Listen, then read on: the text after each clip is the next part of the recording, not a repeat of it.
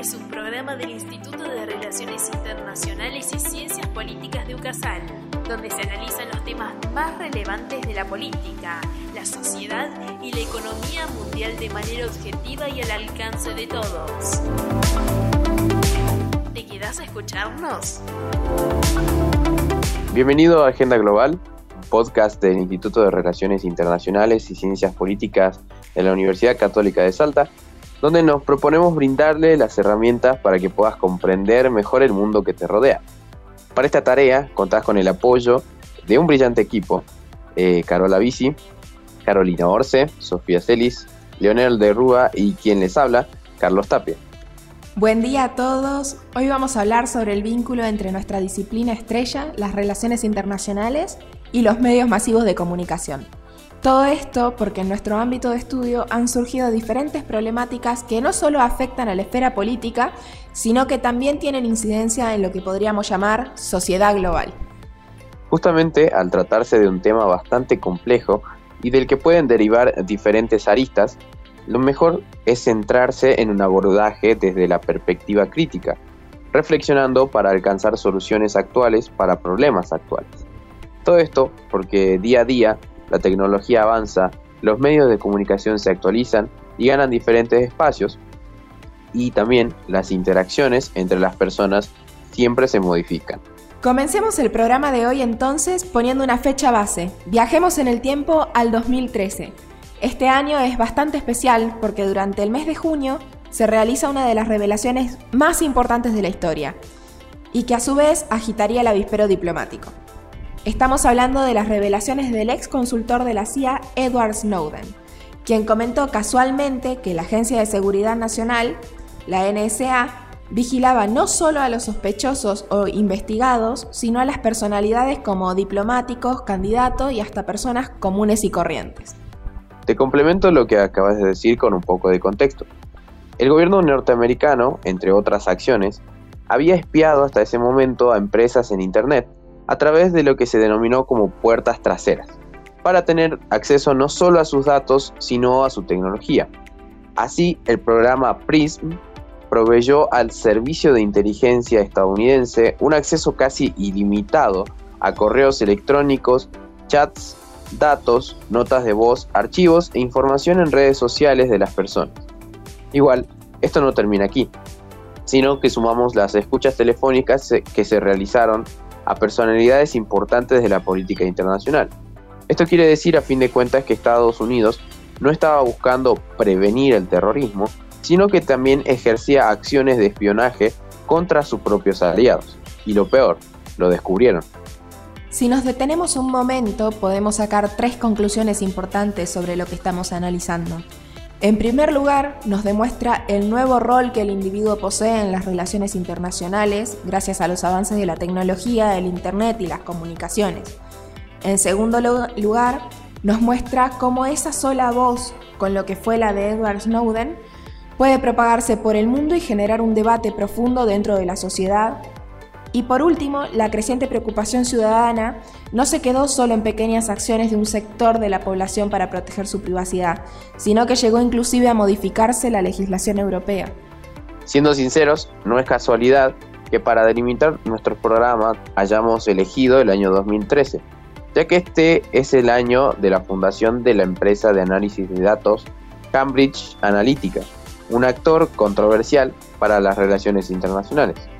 El caso Cambridge es sumamente importante porque integra a diferentes actores y podríamos aventurarnos a decir que las consecuencias se perciben hasta nuestros días.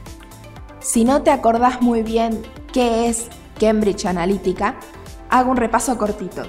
Cambridge Analytica es una empresa que desarrolla campañas para determinadas marcas y en específico para políticos que, según dice su sitio web, buscan cambiar el comportamiento de la audiencia. La empresa obtuvo información de más de 50 millones de usuarios de Facebook, analizando desde actualizaciones de estado, me gusta y mensajes privados. Esta empresa fue contactada por Stephen Bannon, ex asesor de Donald Trump, en vista de las elecciones presidenciales que se iban a desarrollar en 2016 en Estados Unidos.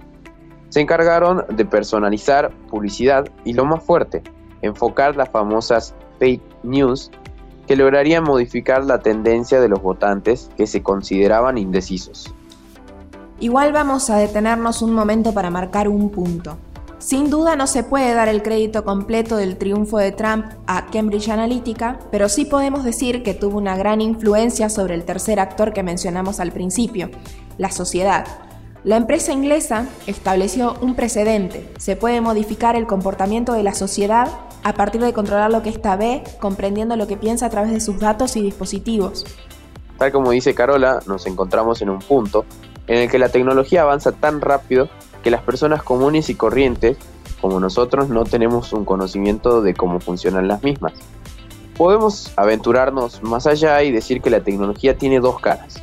La visible, que son las aplicaciones, la diversión y la conectividad, y la otra cara, que es la parte de cómo conocen más de nosotros que nosotros mismos. Producto de investigaciones millonarias, financiadas no solo por privados, sino por los mismos estados, que también se terminan viendo beneficiados con el uso de estas herramientas. Precisamente, el rol de los medios masivos de comunicación ejerció en este caso un impacto negativo por la difusión excesiva de noticias falsas y de propagar discursos de odio con los que Donald Trump emitía en su campaña, como el odio latino o las personas de Oriente, etiquetándonos a todos como terroristas o violentos. Lo que estás comentando es súper importante porque lamentablemente el caso de los Estados Unidos no es uno aislado. A raíz de este accionar se han distribuido por todo el mundo los discursos de odio la y la polarización a través de los medios.